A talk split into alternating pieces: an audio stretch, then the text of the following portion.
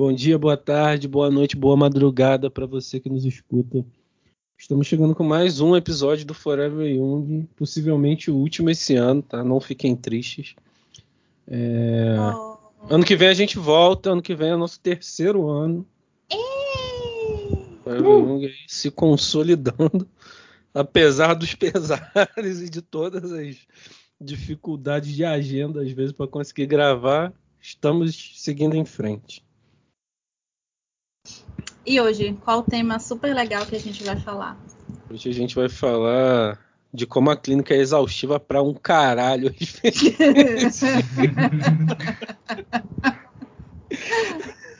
a gente nunca pode liberar o que a gente conversa nos bastidores, aí, pelo amor de Deus.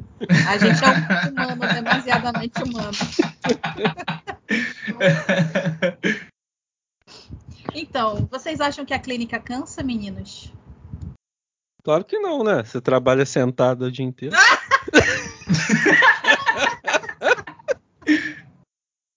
Mas assim, mesmo trabalhando sentado, dá uma malhada nos glúteos, não dá não? Ó. Cara, essa é uma parada que eu acho foda, porque as pessoas têm a percepção de que o nosso trabalho, por não envolver um esforço físico, ele não desgasta, né? Só que assim, cansaço mental é um negócio que não passa quando você dorme, por exemplo. que, queria. Inclusive, a gente continua trabalhando enquanto dorme.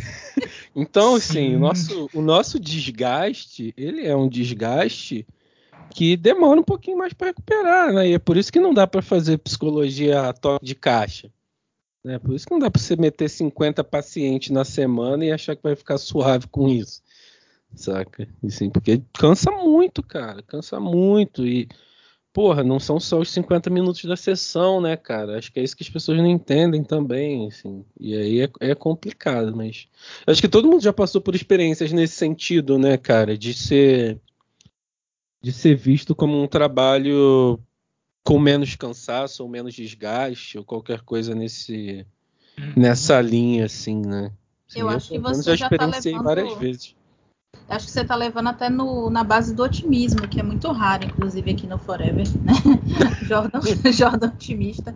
É o fim do ano chegando. É, espírito natalino, fala lá lá lá. porque a maioria das vezes as pessoas não consideram nenhum trabalho. É, tem esse pequeno, mas importante, porém, né? É, eu ouço. Real, real eu ouço muito que assim, ah, você trabalha sentado, ah, você só dá conselho, ah, você só ouve os outros. Ah, ah você está o dia todo sentado dando conselho. É, exato, né? Enfim, é, são umas atrocidades que a gente ouve, e eu acho que essas também dá para a gente colocar na, na, na conta da, da, psico, da falta da psicoeducação, das pessoas saberem de fato o que é a psicologia. Pelo menos é, é, é como eu visualizo a princípio. O que, que vocês acham? Concordo. A falta de, de psicoeducação de fato contribui um pouco para essa percepção. Assim, mas acho que não é só isso, não, cara. Uma vez eu estava dando uma supervisão e eu comentei com a minha supervisão Nanda é, o quanto as pessoas ainda têm uma dificuldade de pensar essas questões né, do cansaço que a nossa profissão impõe, muito por conta da liberdade que ela tem, né? Você hum. faz seu horário, cara. Nossa. né? Assim, você, pô, se quiser trabalhar de meia-noite às seis ou de oito a meio-dia, enfim. O que, que, você tá fazendo, né? De meia-noite às seis da manhã. Sabe? Você faz seu horário. Pô, você tá aí sentadinho, tranquilo, né? Você trabalha dá, no condicionado. Você dá intervalo às vezes entre um número de pacientes ou outro, pô, faz três atendimentos para uma hora, como é que você vai cansar? Uhum. Sabe? Então eu, eu acho que essa liberdade que a clínica impõe, de alguma forma ela gera uma certa projeção de som de outras profissões, porque de fato é um negócio invejável, né? Em, até certo grau, assim. É, você, você, escolhe a hora que você quer trabalhar de acordo com a demanda que você tem, assim. Isso é, é bom, mas também pode ser um veneno. É, é, as duas coisas no final das contas, né? Porque se a gente parar para pensar é, só no, na superfície de que não é uma profissão valorizada, não é uma profissão compreendida, não é uma profissão que as, as pessoas costumam investir, não é uma profissão que quando elas investem, ela, elas costumam pagar o valor adequado ou um valor que seja justo para o trabalho do profissional, né? Então, ah, você trabalha o, quanto você quiser, mas você também tem os mesmos, as mesmas contas, os mesmos boletos vão chegar na tua casa e às vezes você tem que trabalhar dobrado porque afora toda a condição financeira do país, né? É, afora tudo isso, existe essa onda, esse, esse esse mar de chorume aí de falta de compreensão do que é o trabalho da psicologia, em especial a psicologia clínica, que é o que a gente está tratando, que acha que a gente é, não tem que ser remunerado adequadamente, né? Ou não pode ser remunerado adequadamente porque a gente não trabalha duro, ou a gente não trabalha o suficiente, ou é apenas isso, né? Então, é, você faz o seu horário, mas também você tem que pensar que você também tem suas contas para pagar, aquela coisa que a gente volta e meia bate. E teve uma época que eu e o Jordan a gente ficou fazendo muita, muita postagem, muita psicoeducação quanto a isso, né? Do, dos investimentos que você faz para você ser psicólogo, para você estar naquele lugar. Né? Se a gente for falar do, do microinvestimento, que é livro, livro é uma coisa cara e vai ficar mais caro ainda agora. Se você for pensar numa supervisão pessoal, supervisão pessoal é, é cara. Se você for pensar na tua terapia, tua terapia pessoal, também é uma coisa que é cara. Então, é, e os anos que você estudou na faculdade, as coisas que você investe, sabe?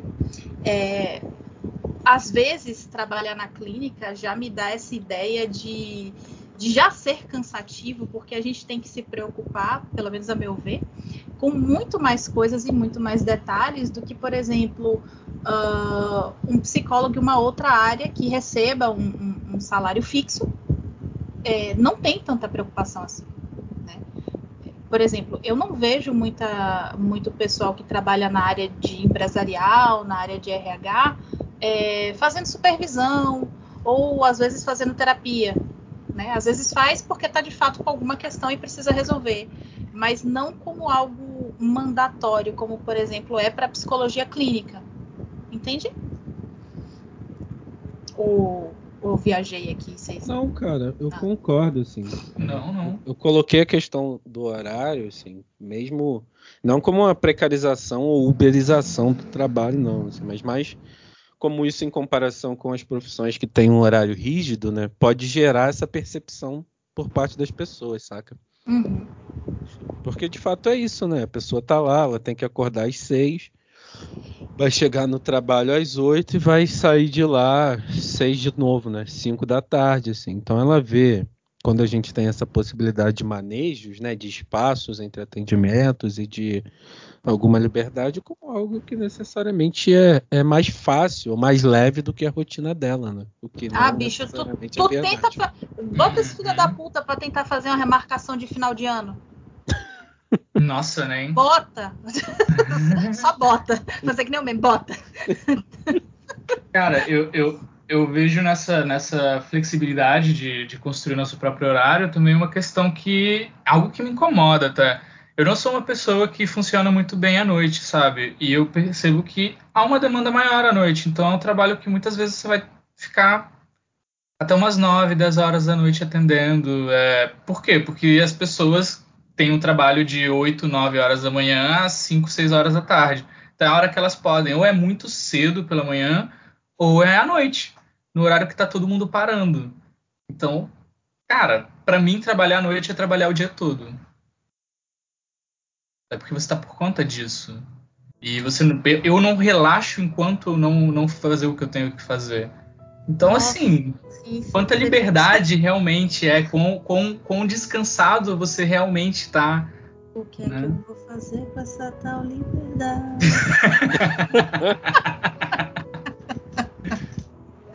Mas, cara, é, super faz sentido, porque às vezes você fica com esses horários estranhos, truncados, meio presos, entendeu? E é, é, é, atravanca o dia todo.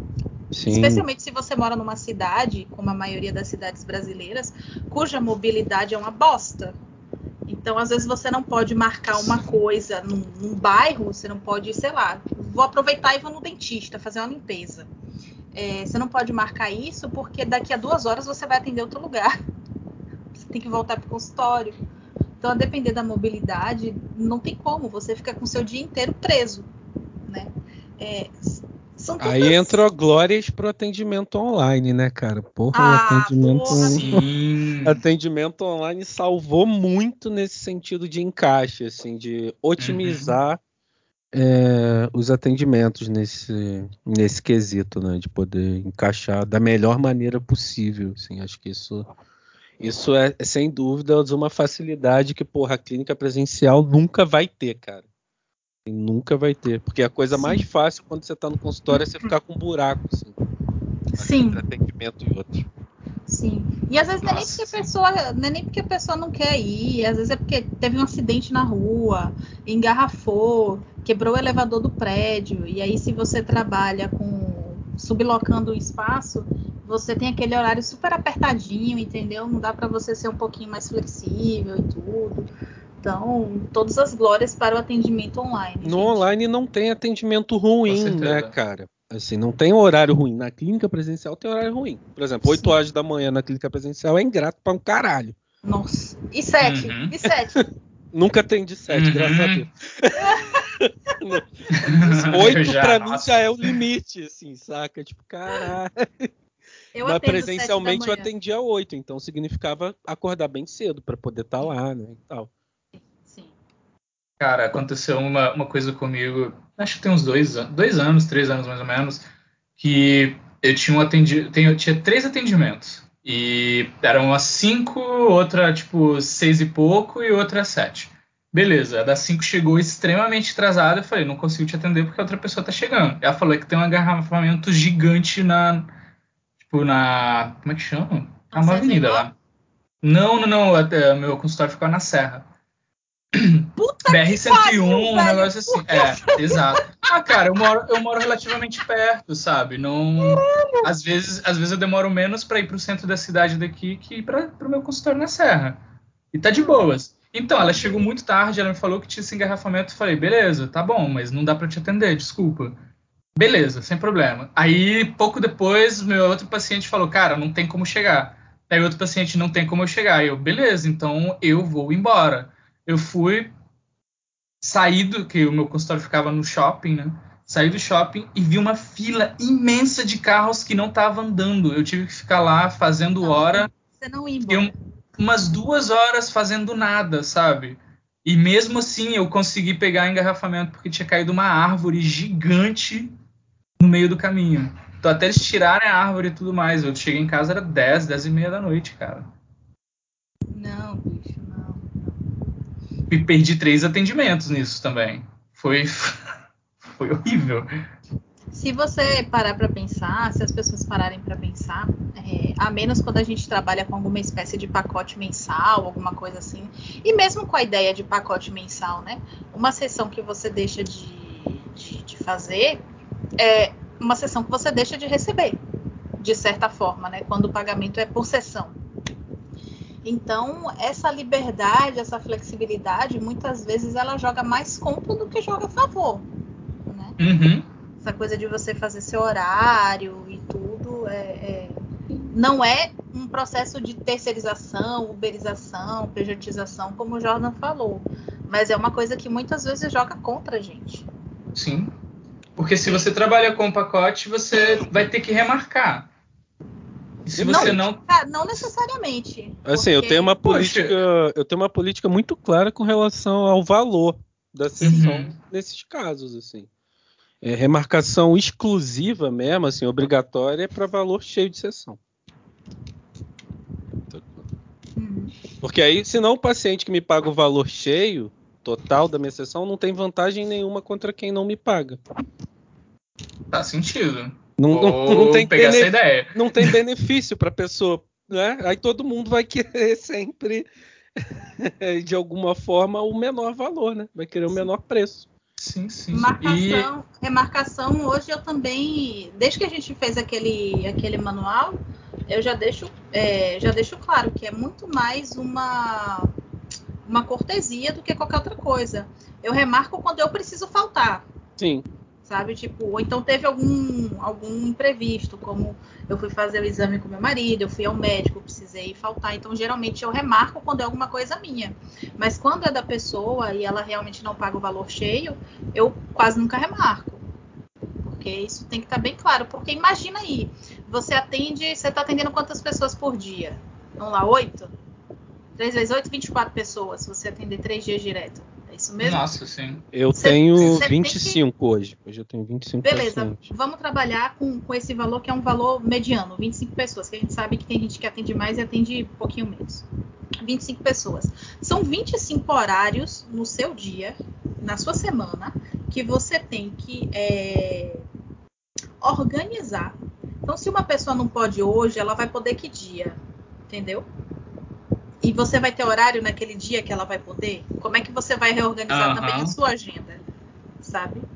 É, é muito louco isso, cara. E, e Sim, as pessoas toda a sua semana. Toda, toda. E as pessoas não entenderem isso é uma coisa muito muito tensa. É, é, no início de um, de um atendimento X de uma pessoa, ela achava que era uma clínica. Que, tipo, ela poderia escolher o horário Tipo, ai, aconteceu um negócio aqui, ai, não tô afim de ir hoje, ai, não deu para ligar o computador, porque, sei lá, caiu minha mão aqui e é, eu não posso. Ela queria que eu remarcasse para qualquer outro horário. Eu tive que fazer toda uma conversa de novo e explicar: olha só, moça, é, eu sou uma pessoa só. Eu faço minha agenda, eu organizo os horários, eu atendo, quando dá, eu faço remarcação. Expliquei toda essa questão e eu falei: olha, não dá para ficar remarcando assim. Até porque quando a gente faz muita remarcação, ou quando tem muita falta, alguma coisa assim, isso prejudica o processo terapêutico. Uhum. E o paciente. É aquela coisa de melhor me fala se uma troca de horário seria ideal, né? Sim, se não seria melhor a gente descer teu horário, subir teu horário, porque se esse horário não está dando certo, tem algo aí. Né?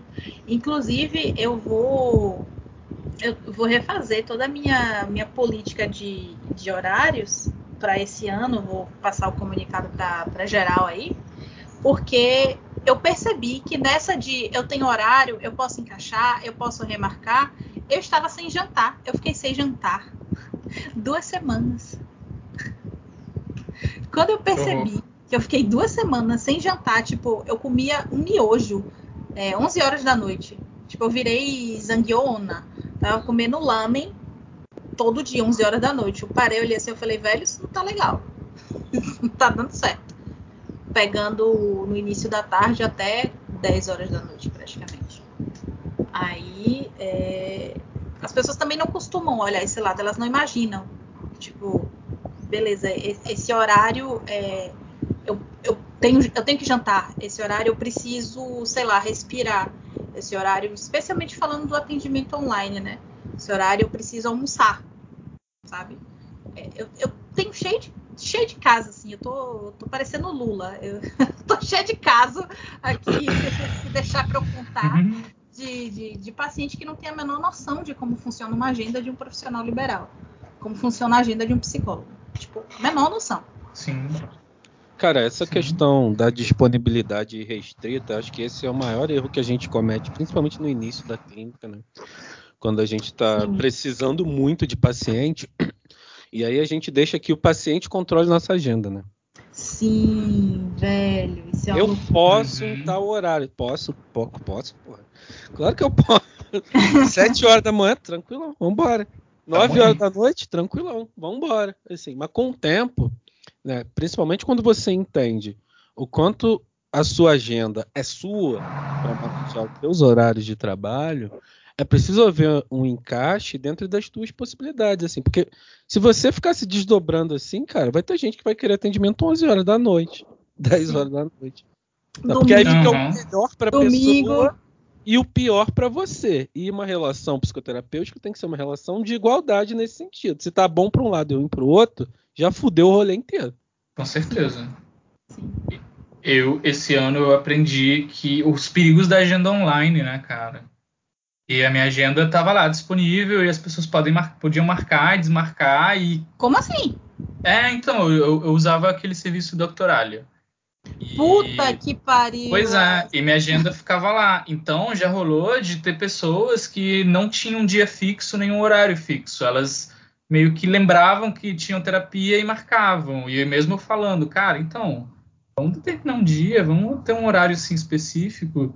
Mas não, cara, assim, você pode acordar um dia, ter dois atendimentos, aí desmarca e marca outro, então é, é, é, é horrível. Eu não, não, não considero mais a possibilidade de ter a minha agenda online, porque, porque é isso que o Jordan fala, a pessoa vai, vai, vai marcar de acordo com aquela. Ela tá vendo a disponibilidade, vai marcar de acordo com o que é melhor para ela.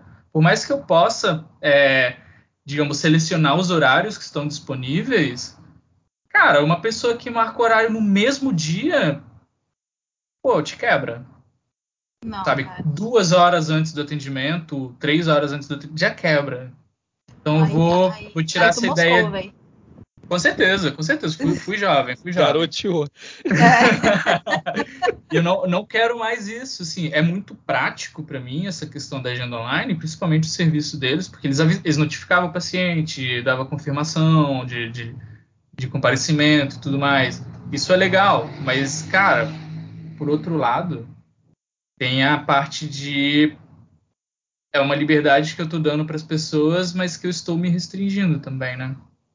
Deixa eu pois falar é. uma coisa com vocês, é, ainda mais ou menos sobre esse, sobre esse subtema. É, eu faço assim, eu tento organizar meus pacientes, é, digamos assim, por afinidade.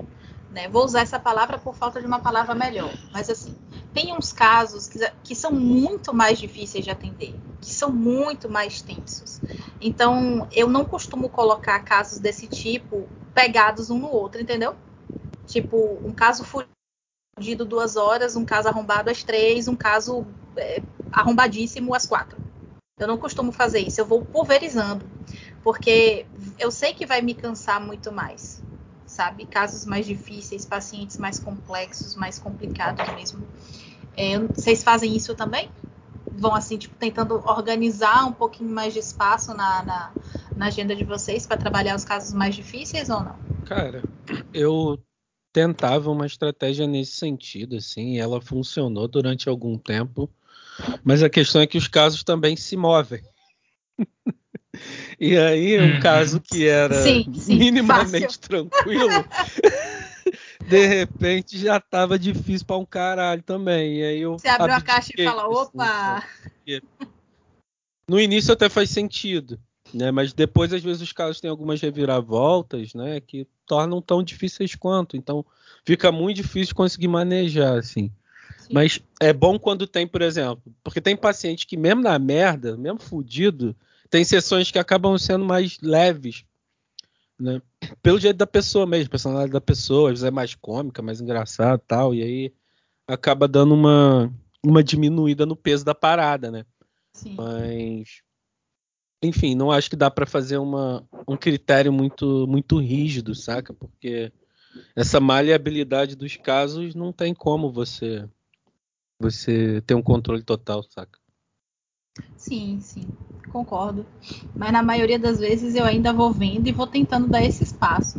Tipo, tem, tem uns dois casos que, assim, são, são tensos e, assim, eles me tomam uma energia de uma manhã. Não, tem casos que te derruba, assim. Sim. Uhum. E, as, e, é as pessoas não entendem exaustivo. isso. As pessoas não entendem isso, porque afinal de contas você trabalha sentado dando conselho. Porra, é de né? Não, é super tranquilo, assim. Você trabalha sentado dando conselho, mas tem vezes é como se um trem te arrombasse, te atropelasse. Exatamente. Te escangalhasse todinho. Você fica igual lá o Toby Maguire segurando o trenzinho lá, ó. Piada interna, porque eu postei esse meme no grupo do Forever. Não tem condição, cara, saca? É um negócio surreal, assim. E as é pessoas não têm noção. Ovo, né? Exatamente, cara. Não é fácil, cara, assim, não é fácil. E essa ideia de que você vai sentar ali, as pessoas vão falar, vão trazer toda a angústia delas, toda a dor delas, você vai sair 100% ileso disso, é uma fantasia muito pueril, sinceramente. Uhum. É, é, não conhecer realmente a profissão, né? Sim. deixar meu momento de indignação aqui. Aí minha mãe me ligou, tem um, tipo, uns dois meses, né? Ela me ligou, a gente estava conversando. E aí eu, tipo, com energia super baixa, super cansada, assim, derrotada, deitada, assim, estrabunchada, escangaiada no sofá. Ela, por que você está assim? Eu falei, não, mãe, tô cansada de trabalhar e tal, não sei o quê, cansei, pá. Aí ela, ah, mas mas seu trabalho não é mais tranquilo? Eu falei, não, mãe, não é mais tranquilo, não. Aí fui explicar para ela e tal. Poxa, de uma maneira simples, né? Eu, poxa, imagina aí, tu tá ouvindo é, oito problemas diferentes por dia, de sete da manhã a dez da noite. Aí ela virou para mim e falou assim, mas foi você quem quis essa profissão. Eu olhei, ah. eu olhei para ela e falei assim, não, mãe, eu queria ser herdeira. queria essa profissão. Mas já que eu tô aqui, eu vou fazer direito. Mas, sabe, é, é, nem essas pessoas que são mais próximas da gente, que, tipo, teoricamente sabem um pouco mais do que é, tem muito bem uma noção do que é o trabalho da psicologia. Tem muito bem a noção de que vai ter casos que, porra, você não vai ter o que fazer, velho. Você vai desligar assim vai sair, a pessoa vai sair do consultório, você vai desligar a chamada e você vai precisar de 10 minutos, né, nem para fazer um resumo do atendimento, mas sim para chorar. Você sentar, dar uma chorada, lavar o rosto e tipo, porra, uhum. que foi isso que aconteceu com essa pessoa? O que é isso que, que, que tá acontecendo na vida dessa pessoa, sabe? Com certeza. É aquele momento para você respirar fundo e falar: que porra aconteceu agora? O que, que foi isso? Sim, cara. E aí pensando nisso, né, não dá para imaginar que essa profissão se faz com toda essa tranquilidade, assim. Saca? Inclusive num limite de atendimentos diários, assim, né, cara? Porra. Senão fica inviável, fica impossível. Uhum. É... Tô, tô, ouvindo a, é, tô ouvindo a crítica, tio Jordan. Esse ano de 2022 eu vou melhorar. eu também, eu também.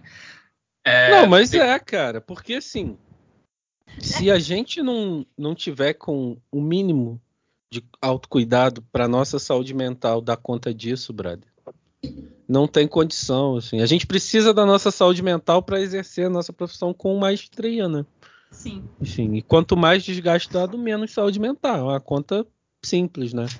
Sim, e não, não fecha, não, não bate de alguma forma é foda. Eu não sei se vocês sentiram isso, talvez vocês tenham sentido mais pro, pro início da pandemia e tudo, porque no, no início da pandemia ninguém sabia para onde ia, ninguém sabia o que ia acontecer, ninguém sabia como seria, né, os atendimentos. Eu lembro que a gente gravou um episódio muito assim nessa angústia da incerteza, sabe, no meio das brumas marinhas de como ia ser esse rolê de atender online.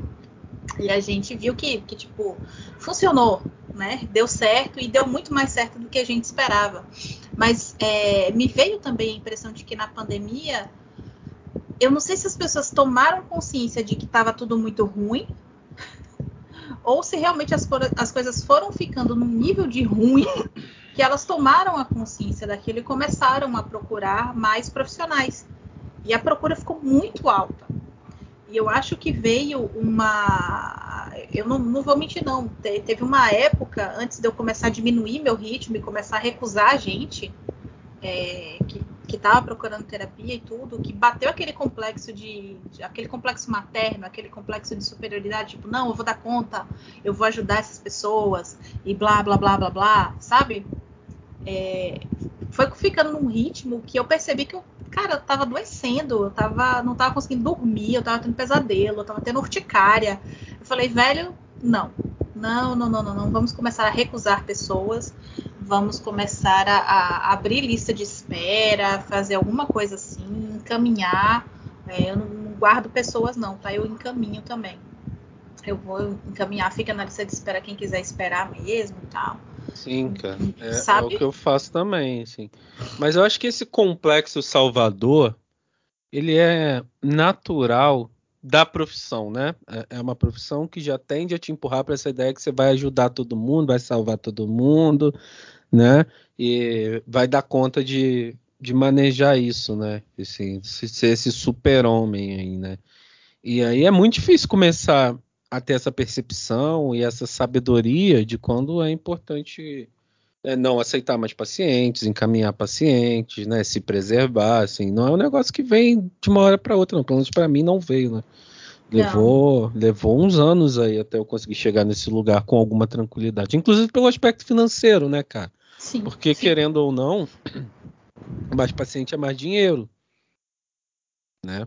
E aí pensando em todo esse aspecto de crise financeira que a gente vive no Brasil e nessa ótica, né, assim, falando do lugar que eu venho, é, socialmente, porra, mais dinheiro é ascender. Muito. É, não tá muito diferente da gente, não. Né? Então, Aham. assim, é, quanto mais atendimento, mais prestígio, né? Agenda cheia, topzera, você é pica demais, assim, fodão. Mas aí isso custa a tua saúde, assim, tá? Isso custa teu bem-estar. E aí não dá pra conciliar as coisas, assim. Uma hora é, a falta de saúde mental vai cobrar o preço. E pois é, voltando àquela questão que você estava trazendo, né, de, de não são só os 50 minutos. Eu acho que eu vou colocar, inclusive, esse tipo, esse título nesse, nesse episódio. Não são só os 50 minutos. Porque chega um ponto que se você não tem saúde mental, por mais que você tenha sua agenda, abre aspas, flexível, você não tem saco para estudar. Você não tem saco para ler sobre aquele paciente. Você não tem saco para ler sobre aquilo que você deveria ler para que você maneje o caso melhor, para que você trabalhe melhor. Vai faltando espaço. Quando as pessoas não fazem ideia, né, de que quando elas saem da, da, da, do consultório, quando a chamada se desliga e você faz as anotações e você repensa, ou outro tempo que você tire para refazer as anotações, porque às vezes não dá, né, 10 minutos mal dá para você fazer um xixi, mal dá para você repor uma água e tal. É, as pessoas não têm noção de que elas ainda ficam com a gente durante um tempo, né? É, estudando, revendo o caso, pensando. Cada coisa que a gente pensa é, não é, como é que chama? Não é solto, né? Não é largado. Tipo, ah, vou virar pro Aislan, que, sei lá, que é meu paciente, e vou dizer para ele ler os três porquinhos só por ler, porque é conto de fada e o conto de fada é, é terapêutico por si só. Uh, não. Não é bem assim, Uhum. é, preciso que você minimamente conheça a porra do conto. É preciso que você tenha lido minimamente o negócio quando você vai recomendar, recomendar algo a alguém. E as pessoas não têm a menor noção disso, né? É o trabalho que, que, que Olha, noção é, é, o é uma coisa que você que dedica não pensando, têm, né? É, o, é, o, é o tempo que você dedica pensando para, ah, tá, esse conto de fadas acho que ele, ele é adequado para essa pessoa.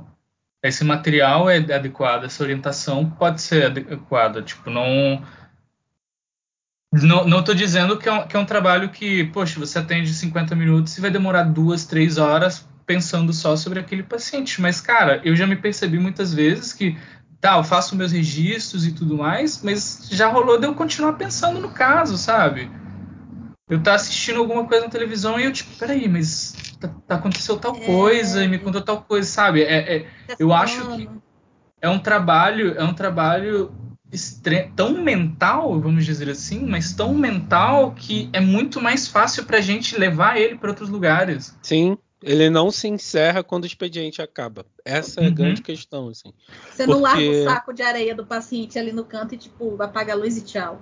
Pois é, Exatamente. cara. Porque, de fato, até pelos aspectos inconscientes da transferência, é, elementos do caso vão ser despertados quando você estiver tendo contato com outras coisas. Sacou? Você vai estar lá vendo Uhum. seu rama meio e, e aí, de repente. Vai, Oh. fale, fale, rama meio, vai. Ah, isso nunca será esquecido, né? E aí, e aí, de repente, algo vai te sobressair ali. Né? Você vai estar lá fazendo qualquer outra coisa e isso vai aparecer, cara. E é natural que apareça e é até necessário que apareça.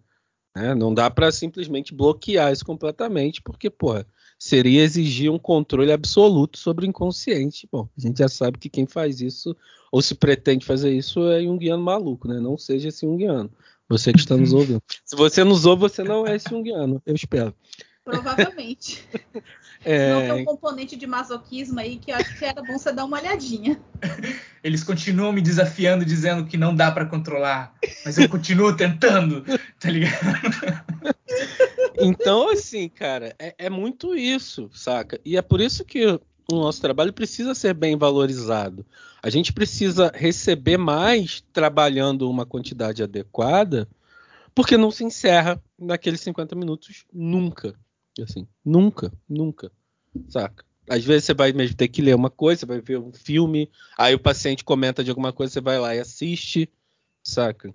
Pô, só um filme tem duas horas, né? Vamos, vamos pensar aqui, assim, muito.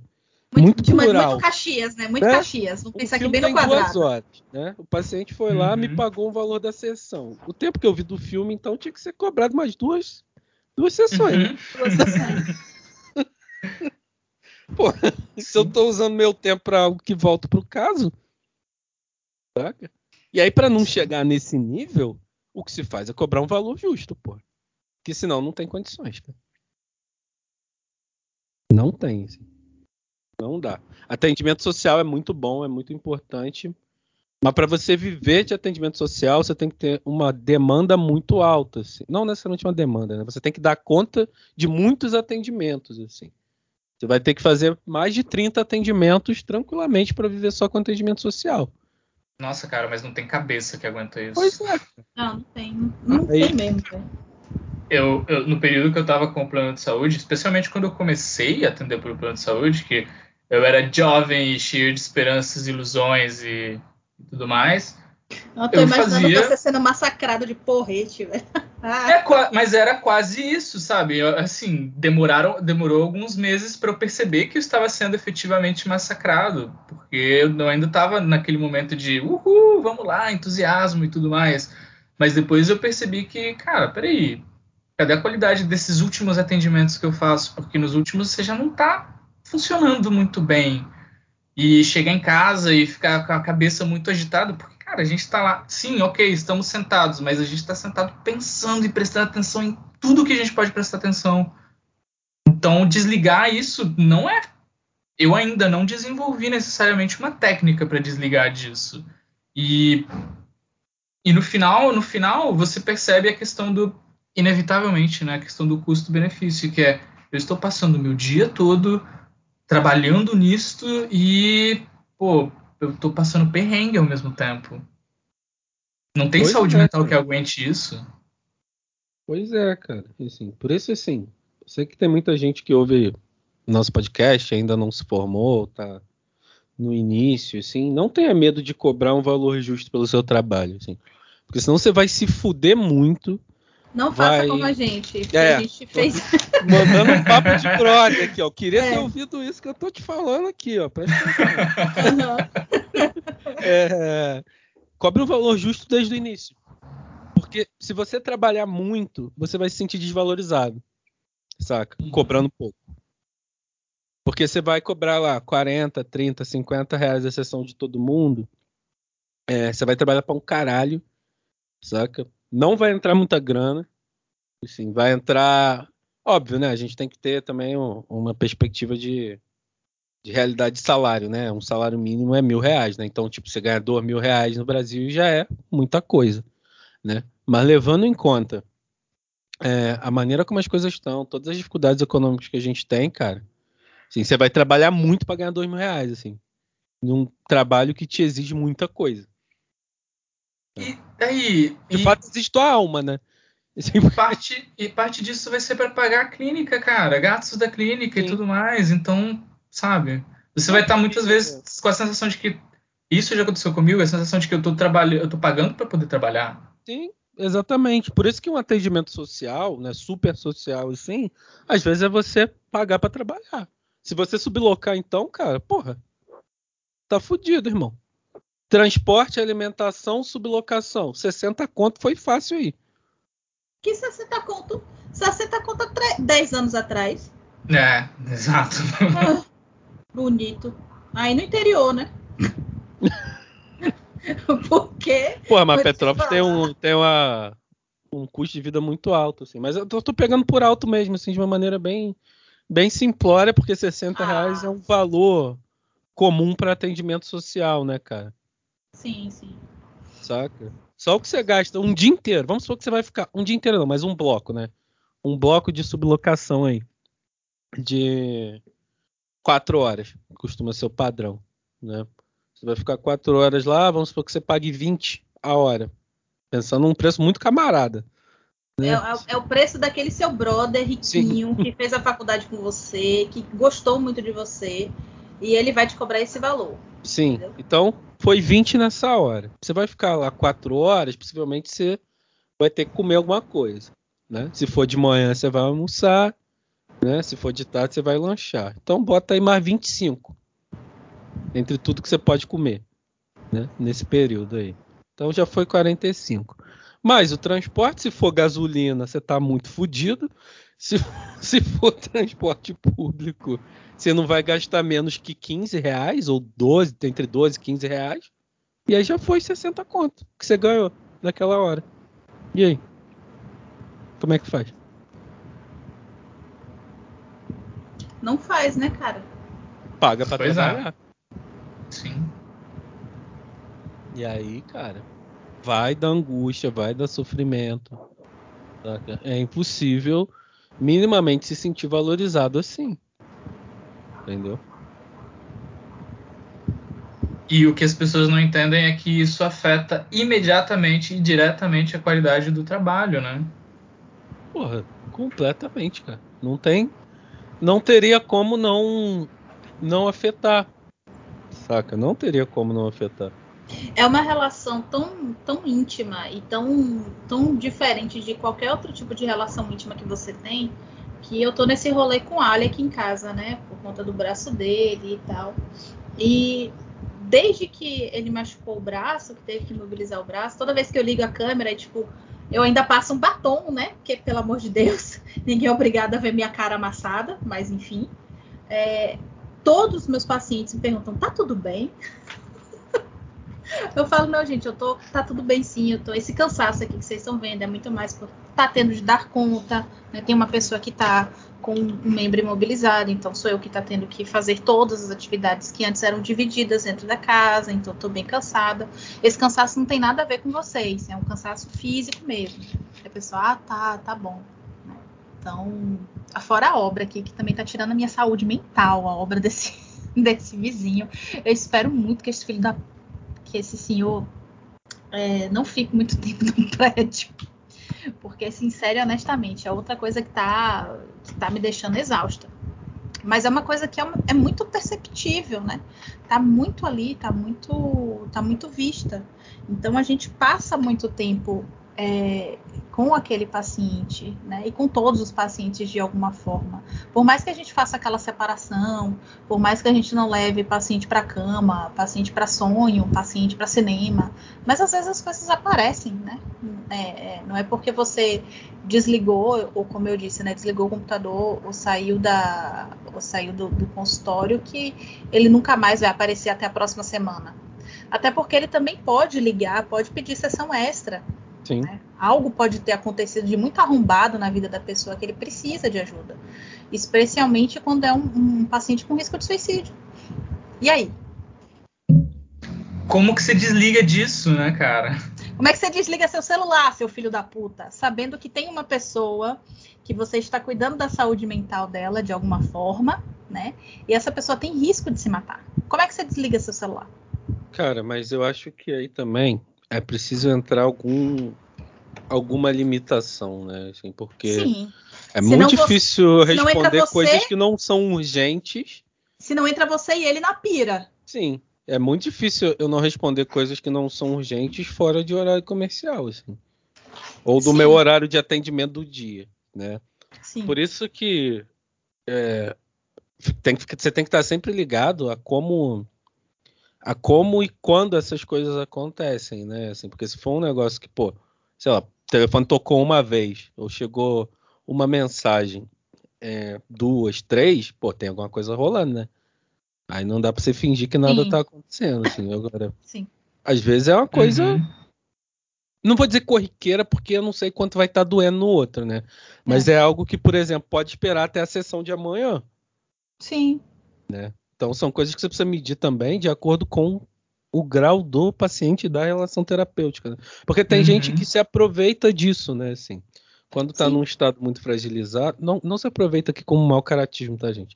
Mas se aproveita pelo estado de fragilidade que está e pela relação terapêutica ser um lugar de acolhimento, de buscar isso o tempo inteiro né? Para poder, de alguma forma, minimizar o que está sentindo e não precisar dar conta daquilo fora do espaço da terapia.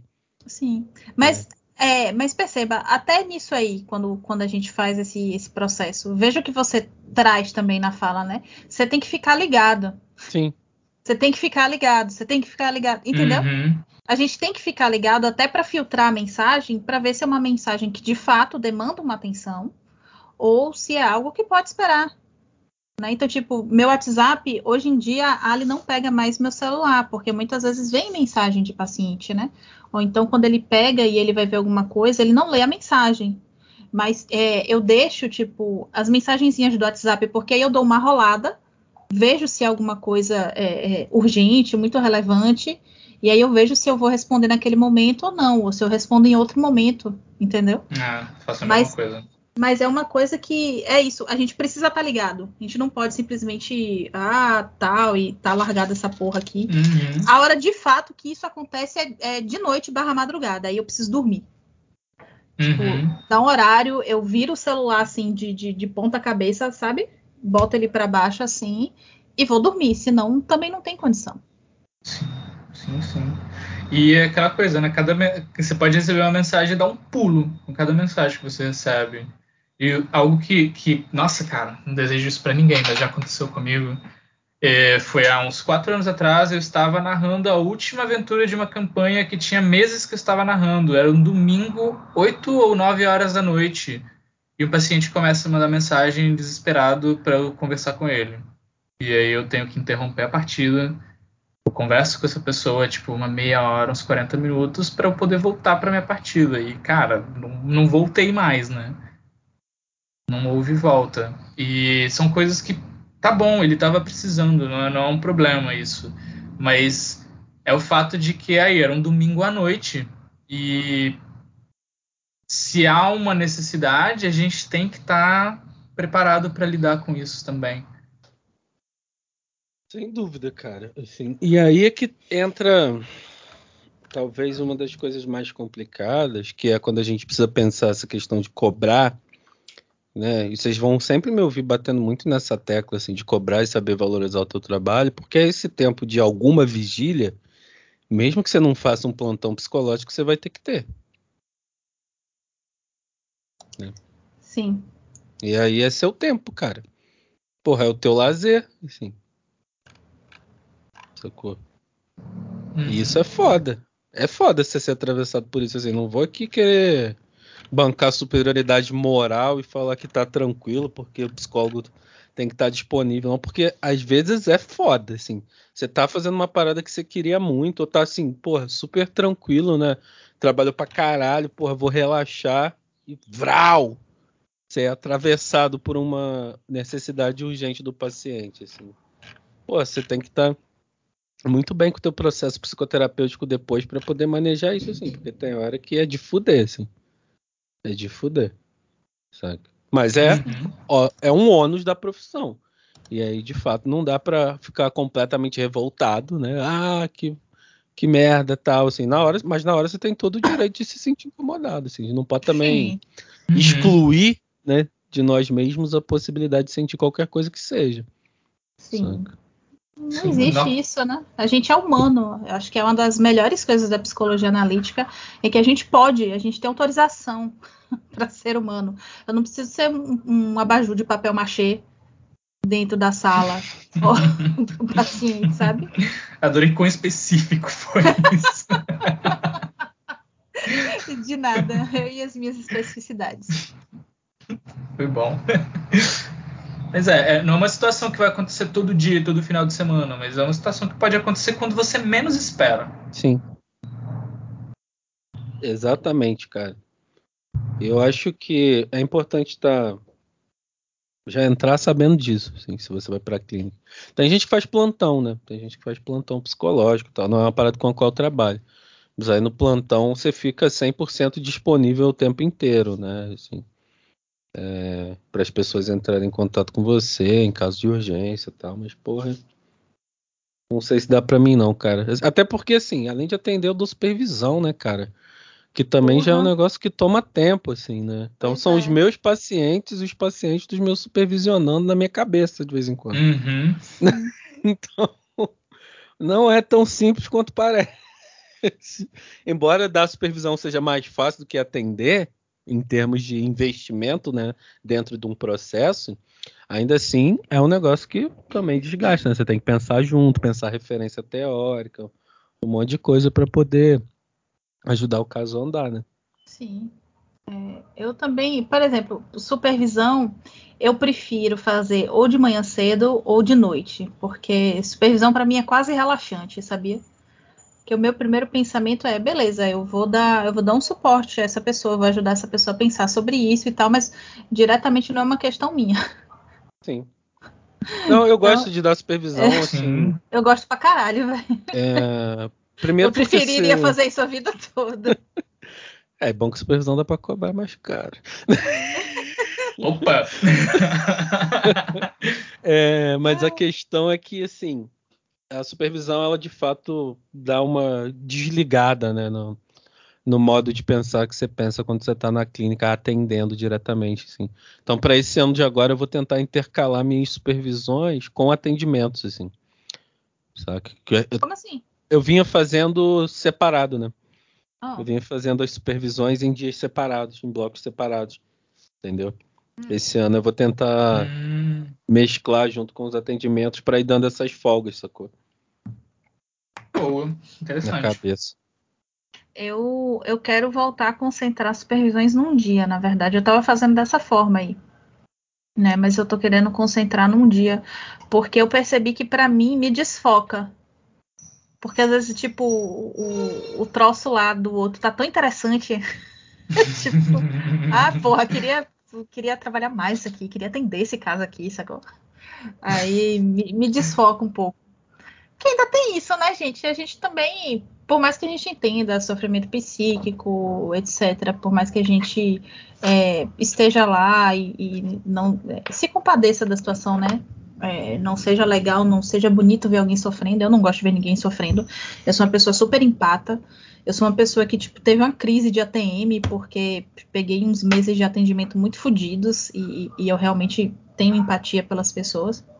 Mas é, é, tem umas coisas que, poxa, é, é, tem uns casos interessantes que eu fico assim, ai, queria atender esse. queria atender esse caso. Esse caso, pô, esse caso é da hora. Esse caso é, é desafiador. Queria, queria. Sabe? É, tem, cara. Também, tem também esse pequeno cientista em mim.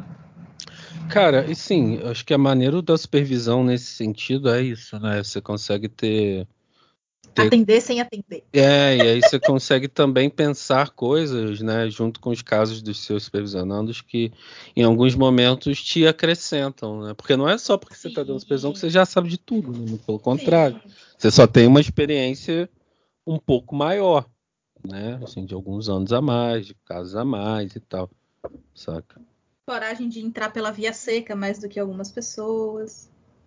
É, cara. E assim, uma uhum. parada importante, assim, se você tá começando, tenta o máximo possível mesmo arrumar uma supervisão, porque isso te dá um, um adianto muito grande em termos de experiência, cara. É um atalho que você corta, assim, gigantesco, assim, gigantesco mesmo.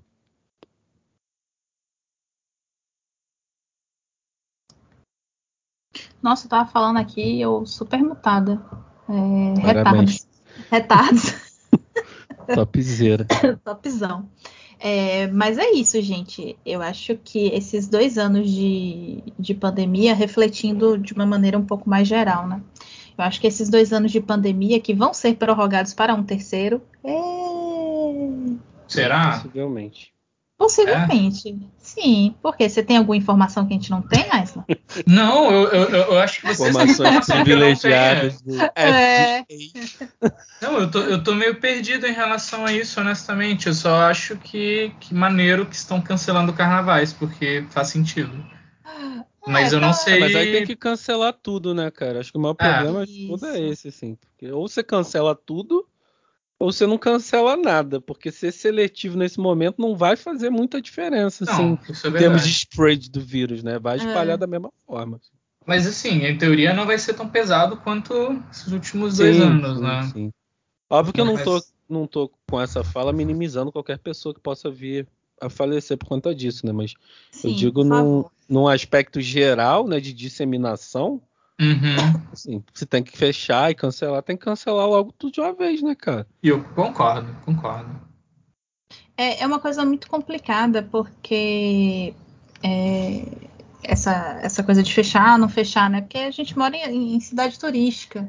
Pelo menos eu moro em cidade turística. Eu também. Essa porra é. aqui é é, mas o turismo Só daqui. Eu não considero Vitória uma cidade turística. Vitória não é porque capixaba nenhum quer ninguém em sua terra. Exatamente. É, capixaba é tipo é, é, é, o, cúmulo da misantropia. Sabe? Só não é, só não é pior que o curitibano. Mas enfim, fica aí a minha, fica a minha indignação. Mas é, é tipo uma, uma boa parte, o grosso da renda de Salvador vem do Carnaval. Né? Então isso também se coloca é, se coloca entre o que é menos pior, eu acho, né, no final das contas. Cancelar ou não cancelar, deixar todo mundo morrer, etc. Eu sou a favor de cancelar o caralho todo. Não tem como sair. A gente tá numa fucking pandemia, gente. Pelo amor de Deus, se toquem. A gente ano já sabia 3. que o Bra... ano 3, a gente já sabia que o Brasil não tinha roupa para esse evento. A gente sabia que não tinha estrutura para receber esse evento, mas estamos recebendo. Se a gente está recebendo, então assim, vamos tentar ficar numa posição confortável, já que a gente está tomando, né? Tentar diminuir. Evitar é. cãibra. É. Tem sutadinho, gente. Me ajuda né? Mas não, tem que dificultar a situação toda. Mas enfim, voltando, né? O início lá do raciocínio. Eu acho que a gente caminhando para esse ano 3 da pandemia, é, a clínica não tem um, um, prognóstico, pelo menos a meu ver, de se tornar menos cansativa, sabe? Eu acho, na verdade, que a gente atingiu um pico de cansaço muito interessante, não interessante de bom nem de nada assim, né? Mas um interessante de curioso. Porque ao mesmo tempo que é, trabalhar online, por exemplo, fez com que a gente tivesse mais disponibilidade, que a gente tivesse um pouco mais de controle, né, entre aspas, da nossa agenda aí de pacientes e etc, etc, fez com que a gente borrasse muito facilmente é, o que é trabalho, o que não é trabalho. É, e eu vi isso muito claramente ao longo da minha atuação em todo ano, mas eu vi isso muito palpavelmente com essa reforma de Satanás desse meu vizinho do andar de cima. Porque este filho de uma mãe, eu vou usar os termos deles, né? Esse, esse abençoado filho de um fariseu. Né? Manda o link para ele depois. esse filho é, de um bota fariseu. Bota um episódio para tocar bem alto, assim. né? Bem altão, assim. Alô, no... vizinho do. Qual é o, qual é o apartamento? 1204. Alô, vizinho do 1204, essa é pra você, hein, meu querido. pegar que nem o, o Matheus lá com o microfone, ele acorda a Copacabana inteira. Eu vou pegar esse microfone também, vou acordar ele. É, isso ficou muito posto porque chegou num ponto em que assim eu desci, eu precisei conversar com ele porque chegou num ponto que eu não estava conseguindo ouvir meus pacientes, né? E eu, eu tive que compartilhar isso, eu tive que transformar o meu Instagram profissional praticamente num vlog num blog também, porque eu não estava tendo condições de atender.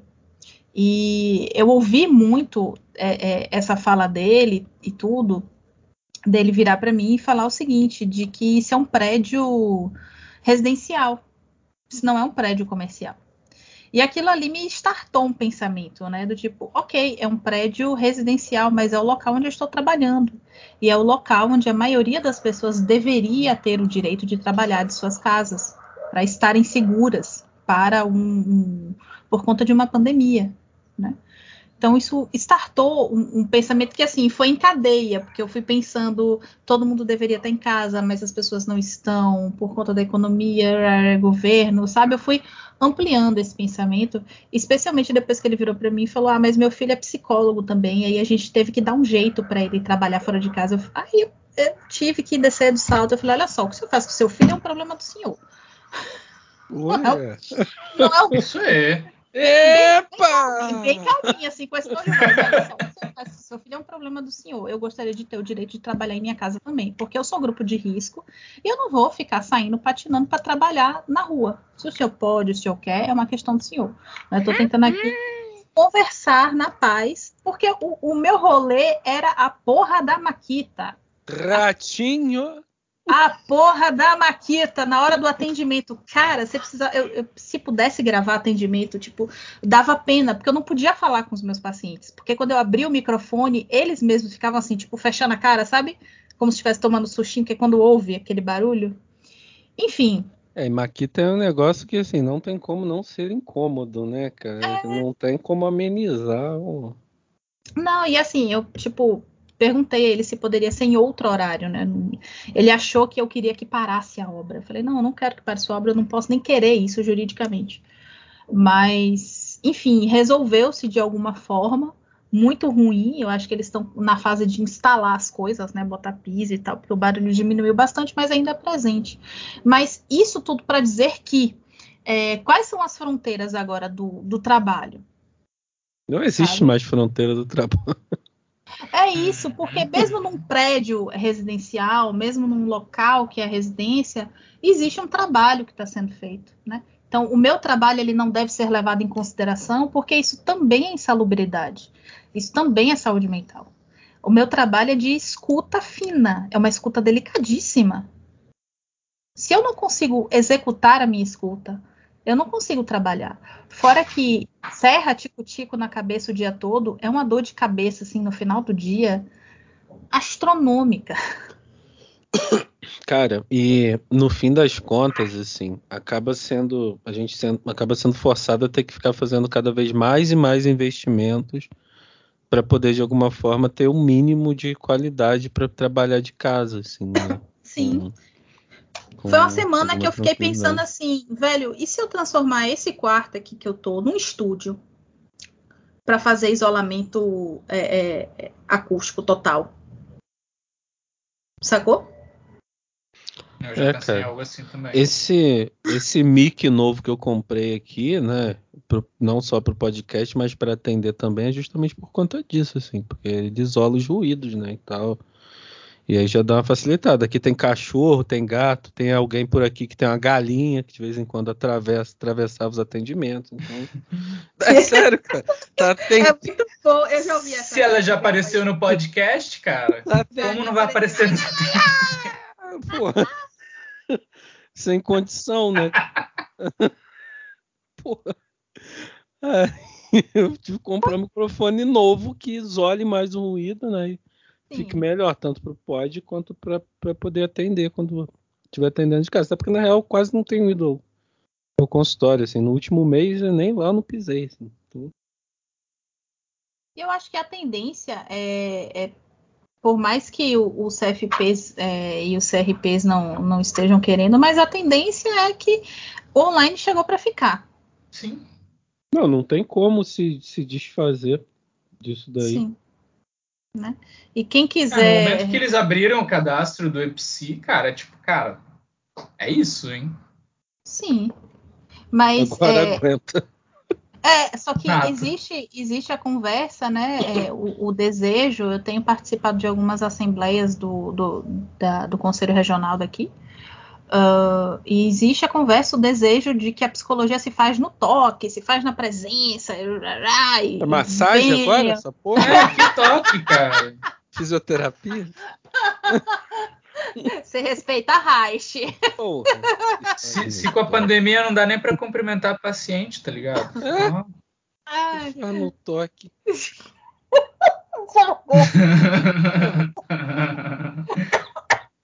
Aí tem uma galera que vai querer levar o pé da letra lá, umas práticas do Jung no início, ó, mistura esse negócio no toque, Aí tu já viu o que que dá.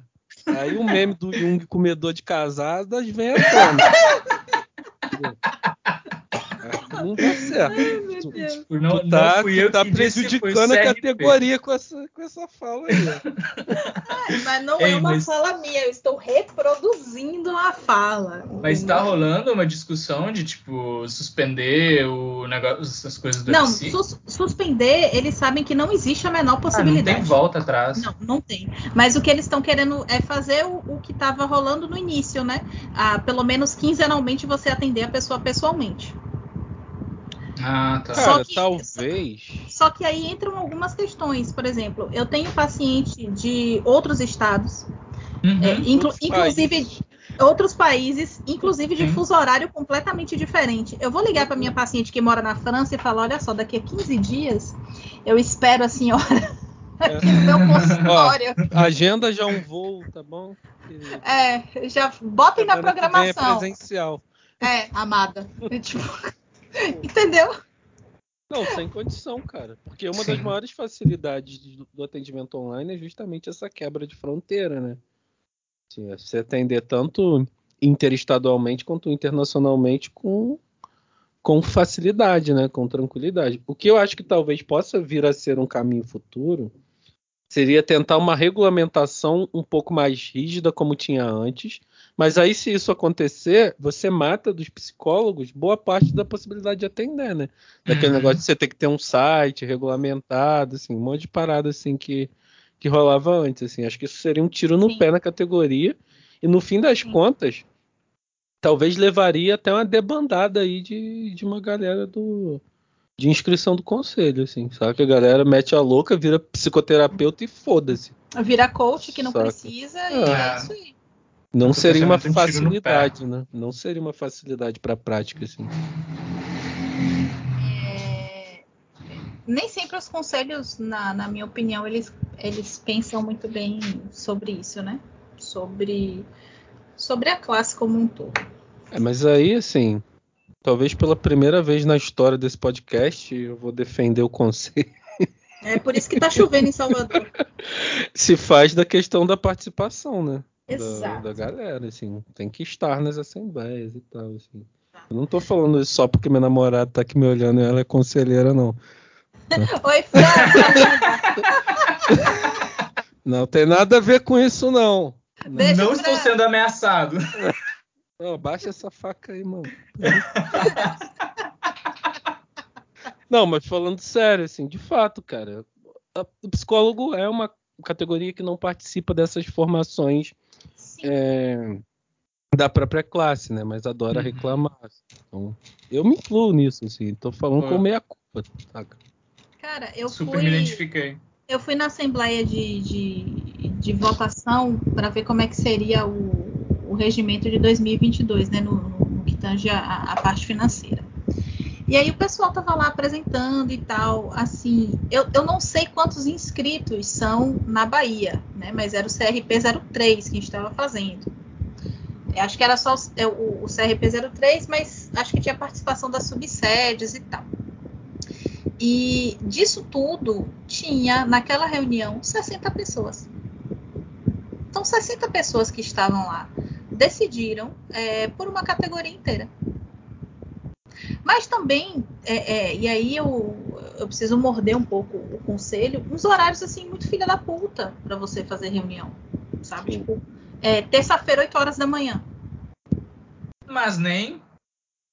Eu desmarquei paciente, porque eu falei, não, eu vou. Porra, eu não acordo às 8 da manhã nem para trabalhar, mano. Aí me fode, né?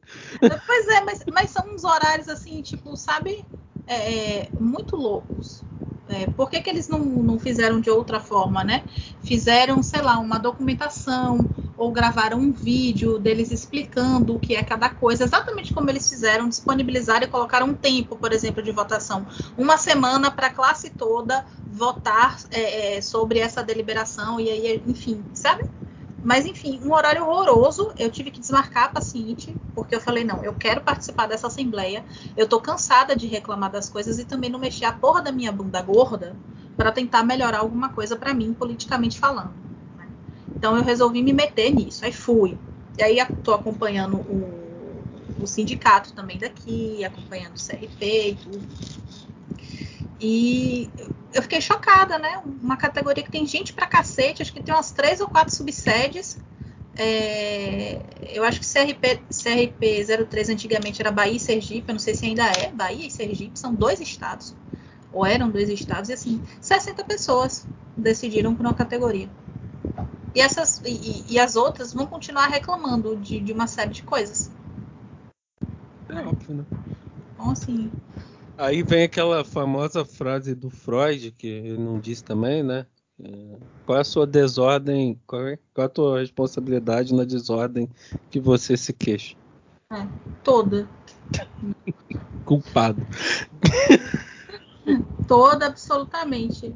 Inclusive, retornando Mas reclamar é bom, né, cara? Re... Inclusive, retornando reclamar é bom e clínica. É, mas assim, também não tira a gente do lugar, né? Quando é só para reclamar, eu fico aqui gritando, eu vou ouvir Luan Santana. Tipo, eu vou ficar de boa na minha vida sozinha, sem ninguém mexer no saco. Entendeu? Como assim, quando é para reclamar, você vai ouvir Luan Santana? Ai, é só pode estar tá maluco. relaxa. Né? então, você para com isso. Cabeça, não fala assim do Luan. Ou não tá. Não fala assim do Luan, Ó, não. Acho tá? que tá bom. Tu tá ouvindo muito Luan Santana, inclusive. Eu tô vendo teus stories lá. eu também. É, eu acho bom tu dar uma ligada pra, pra tua terapeuta. Ultimamente só tá Luan tá... Santana, mano. Ele lançou duas músicas novas, assim, que são lindas, gente. Como assim vocês não pararam pra ouvir? Tudo a ver com a minha vida, tá? É, é. Então tu marca três sessões por semana de análise isso no mês de dezembro aí. Duas vai ser. Minha próxima é segunda-feira. Alô, então, faz segunda, quarta e sexta. e domingo quinzenal que é pra garantir. Só pra ter certeza que tá tudo bem. Não, que o negócio tá meio louco, cara. Pô, tu quer ver de, Agora a pergunta vai ser quantas vezes. Quantas vezes você ouviu o Luan Santana hoje? Essa que vai ser a pergunta de sempre, sabe? Hoje? hoje foi. Foram só 12. Tá tudo Não, hoje, hoje engraçado foi até menos, porque eu fui pro pole e aí na volta eu estava ouvindo. Como assim? foi menos. O dia acabou de começar, cara. Pois é, cara. Só pra, a título de curiosidade, a gente começou a gravar esse episódio, eram 11 da manhã. Então, Verdade. foi menos hoje. Foi, é, foi, foi menos. Foi agora menos. são meio-dia e 45. É, tá? quando, quando acabar aqui eu vou ouvir todo o Vai, vai se intoxicar, né? Vou, vou, de novo. Vou fumar uma. Não, mas eu tava ouvindo, eu tava ouvindo bachata e salsa que agora eu preciso aprender espanhol, entendeu? Em 10 anos isso aqui vai ficar intragável, eu preciso sair desse país. Pô, mas não Boa. tem a esperança da estrelinha? Estrelinha do mar aí. A estrelinha do mar vai me dar mais 5. mais 5 anos, entendeu? Se a estrelinha do mar chegar, é, a gente tem mais uns 5 anos, porque nem ele vai conseguir parar essa onda. Não, ele vai demorar 10 anos. Teria que demorar uns 10 anos para consertar um pouquinho o que tá rolando, né? Porra, 10 anos para consertar o que foi fudido em 3. Tipo, é, é uma matemática que é De surreal, fuder, Mas meio que é, né, velho? o problema é que. Ai, é uma matemática, assim. Brasil, que... É isso que dá. Vocês botam três intuição no mesmo podcast, dá nisso aí. Cara, Verdade. vamos ir amarrando? Amarra aí, irmão. Eu acho que também já estamos devaneando demais. É... Já que final de ano, gente, a gente está estressado. A verdade é uma só. Cara, final de ano a gente está depois... estressado, a gente está cansado. É... a gente vai tirar uns dias de folga. A gente não promete mais nada para vocês, como eu falei lá no Instagram. não prometo mais nada. Vai sair quando der entendeu? Vai gravar quando der, vai fazer quando der, porque o negócio saiu do controle, entendeu? E a gente arrumando para o terceiro ano de pandemia, não tem prospecto de, me de melhora, é um prospecto de sobrevivência, de aguentar. Cara, é mesmo, né? O Forever nasceu um pouquinho antes da pandemia, mas se consolidou durante ela, né? Enfim. Sim, as pessoas estão em casa, né? Tem prato pra caralho pra lavar. Eu quero ver depois quanto que a gente cresceu nesse ano, assim, porque no primeiro ano a gente teve um crescimento bom. Faz muito tempo que eu não olho as métricas, assim, eu desapeguei total dessa porra. Eu vou, eu vou printar para você e aí você olha as métricas. Porque eu olho assim, mas eu falo, ai que bonitinho, que barrinha linda, azul. eu já disse, as pessoas acham que eu tô aqui. Não, não, gente, eu tô aqui para enfeitar. Eu que cuido da decoração desse lugar. E da organização também. Quem vocês acham que organiza a agenda desse caralho? Sou eu. É verdade. Me deixem ouvir Luan Santana em paz. Não, então, à vontade. Do é. jeito que você estraga a sua vida, é problema seu. Não Exatamente, cara. Pode ouvir Luan Santana, pode ouvir Gustavo Lima. Não, não, eu não Michel me rebaixo. Teló. Não, eu não me rebaixo isso aí. Você não me rebaixa, não. Eu vou até Luan. Luan, assim, é o meu, é o meu limite. É a Mas é beirada. É, é a beirada. Mas é porque eu tenho uma história legal com, com o Luan Santana. Não com o Luan Santana, assim, mas com um brother que eu trabalhei e tal. E ele ouvia muito Luan Santana durante o trabalho e isso aliviava, transformava o trabalho em alguma coisa insuportável, em algo suportável e divertido. Eu já fui no show do Luan Santana aqui, cara. Porra, uma chuva do caralho, fiquei num lamaçal da porra. Acho que isso também me traumatizou e até uma resposta Ai, um que... pouco negativa a respeito. Que inveja. Eu nunca ouvi, eu só julgo mesmo. Ah, então você vai ouvir. Eu vou te passar uma música pra você ouvir. Nem sofrência, Aislan. Não vou ouvir, cara. Não quero. Vai sim. Pra dizer assim, Aislan, é rama meio, saiu novo. Pô, que saco. É Caralho, tadinho Mas, do Aislan. Vamos, vamos fechar isso aqui. com música do Lan Santana, ok. Exato. Vou passar um MV pra você do Lan Santana. Rock Lee versus Gara, o som de meteoro da paixão. Goku atingiu um instinto superior ao som. Nossa, tudo é, que não. você quiser. É, acho que a gente tem que encerrar mesmo, gente. Não tem volta mais. Não tem volta. Cruzamos o limiar do absurdo. Twilight Zone. É, mas assim, a gente tá realmente cansado, mas foi, eu acho que foi um ano positivo, foi um ano bacana. Sério, acho que foi um ano bacana, assim, a nível do podcast, tá, galera? Não estamos falando agora de pandemia nem nada assim. Acho que foi um ano legal. A gente teve é, a adição do Aislan aí, que eu acho que ajudou pra caramba, né? Trouxe mais Oi, um pouco de. Eu sou o Goku. e eu acho que, eu acho que ano que vem promete, acho que ano que vem promete, hein? Acho que, acho que rola. Mas é isso, a gente está estressado, a gente está cansado e a gente queria compartilhar um pouquinho. Eu espero que esse episódio sirva também como uma espécie de psicoeducação para quem ainda não conhece o, o, os melindres e os, os, cantos escuros e sujos da, da psicologia clínica. Bem-vindos. Né? Essa aqui é, é, a nossa é a nossa sarjeta da clínica. Então, espero que isso seja psicoeducativo para alguém em algum nível. Você que está começando aí, valorize seu trabalho, assim. É, entenda que o atendimento social é bom, é importante, mas se você for ver só dele, vai ser muito cansativo, muito desgastante.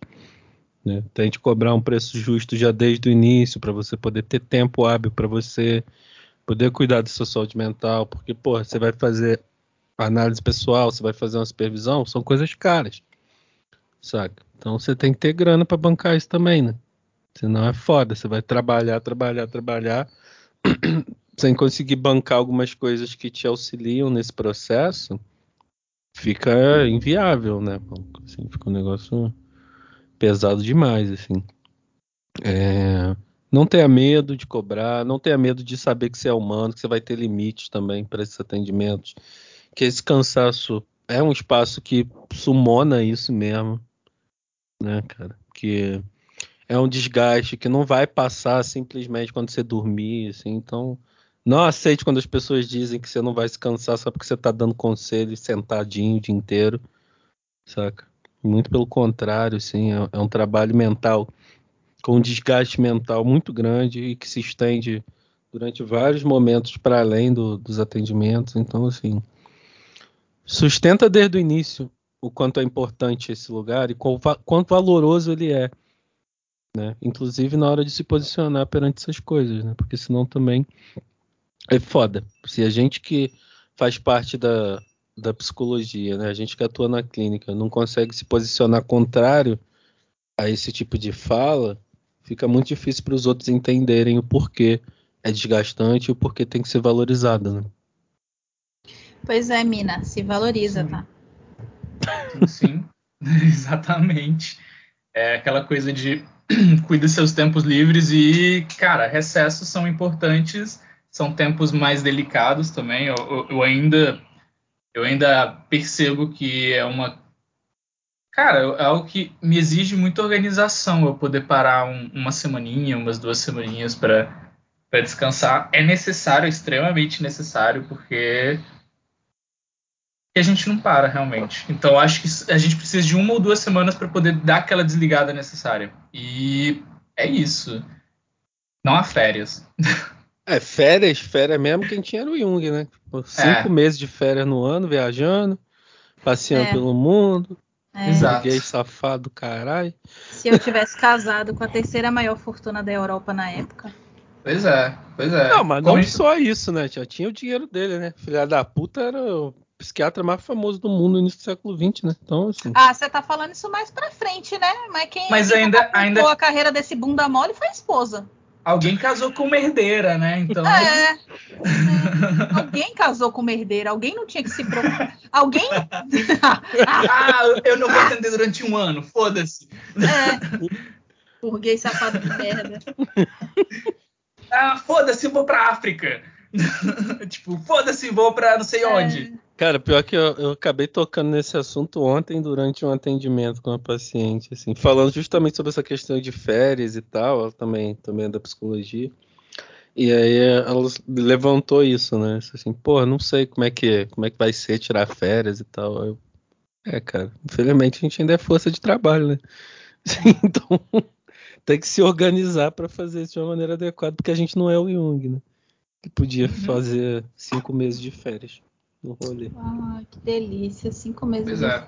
férias. É um, é um trampo que exige que a gente esteja consciente até pra descansar. Viu, mãe? A culpa é sua, eu podia ser herdeira. Agora tá aí, ouvindo Luan Santana. Porra, acabou com a vida da garota. Mas vocês deixam meus gostos em paz. Mas é que eu, eu acho, eu, eu espero, pelo menos, que esse terceiro ano de, de, de pandemia seja um pouco mais tranquilo em relação à nossa profissão, porque a parte da incerteza absoluta, acredito que a gente já passou. Algumas adaptações imediatas, assim, desesperadas, já foram feitas. Então, acredito que vai ser mais ir afinando. Acho que a gente vai evoluir pro holograma também. Tipo, pegada- é, pegada Conselho Jedi e a gente vai trabalhar dessa forma e é isso aí. Seria A legal, grande questão é, tem que ter ser humano pra isso, né? com Mas certeza. divago, É, assim, estou divagando. tem um ponto, né, que eu acho importante pensar também, que é a questão da vacinação, né? A gente tem uma vacinação bastante avançada em comparação com boa parte dos países, e isso pode ajudar a refrear um pouco o impacto disso tudo por aqui, né? Então talvez chegando aqui chegue um pouco, quer dizer, chegando não, já chegou, né? Mas não se não se espalhe com uma voracidade tão grande por conta disso. E aí daria pra gente uma outra perspectiva um pouco mais animadora, né, Pra esse futuro, É, assim. Depende Sim, também sim. se não vier um bando de, de, de, de, de burguês é, safado do exterior pra cá, entendeu? Ah, vai vir, isso É aí de é inegável. antivax. É, né? vai Se, não, se não tiver uma fiscalização, fechar as fronteiras para para viagem sem comprovação de vacinação, minha filha, isso aqui vai ser um paraíso dos antivax. Não. Ah, já, Por isso eu não tenho nenhuma, que, nenhuma né? expectativa. Meio que, né? Mas, Ah. enfim. Gente, a gente não, pro- não. Assim, vamos fechar mesmo agora, né? Que senão a gente, a gente vai continuando aqui. É, É, a gente não promete nenhum outro episódio. Se sair, vocês considerem como um bônus. Eu acho até melhor isso, né? Baixem as expectativas, entendeu? Porque tá todo mundo cansado. É, mas se sair é um bônus, vai ser uma, surpresinha gostosa. É, e pro ano que vem a gente está considerando algumas, algumas reformulações, né? Inclusive considerando algumas falas de vocês que pedem por vídeo, né? Talvez uma Uhum. coisa assim, a gente vai. Vai. Vocês vão me obrigar a passar maquiagem, velho. Eu não acredito em vocês, tá? A gente vai pensar em como fazer isso, não todo episódio, assim, mas talvez um ou outro a gente gravar em vídeo. é. Enfim, ter umas redes sociais mais específicas pro Forever também, acho que isso é importante, né? Tem um Instagram do Forever. né? Alguma coisa que facilite a comunicação e tal. É, a gente tem o um e-mail, que é o e-mail do Hermes. Quem quiser falar, pode mandar um e-mail pro Hermes no pungiano.gmail.com. Tamo nós lá. De vez em quando, muito raramente eu olho. Ou fala. eu só não falo para falar comigo no DM do Instagram, porque eu tenho entrado no Instagram uma vez por mês no máximo. Então tá meio abandonado. Mas Jordan, eles já sabem, eles falam comigo e eu acabo trazendo pra cá. eu, sou, eu sou mais simpática de vocês, então. Não, eu sou simpático. Eu ovo. Tô disposto a interagir com outros seres humanos. É, tem que botar uma persona, tem que ter toda a construção psíquica pra isso. Pô, é mó rolê, né? Eu sou quase o Group Cat, cara. Lembra do Group Cat? Aquele memezinho do gato. Ah, sim, sim, sim, sim. sim. do gato antipático. Então. Oh, meu Deus. Mas enfim, não, não espere, mas se aparecer, aparecer. Tá Vai ser igual um meteoro da paixão. Ai, amor.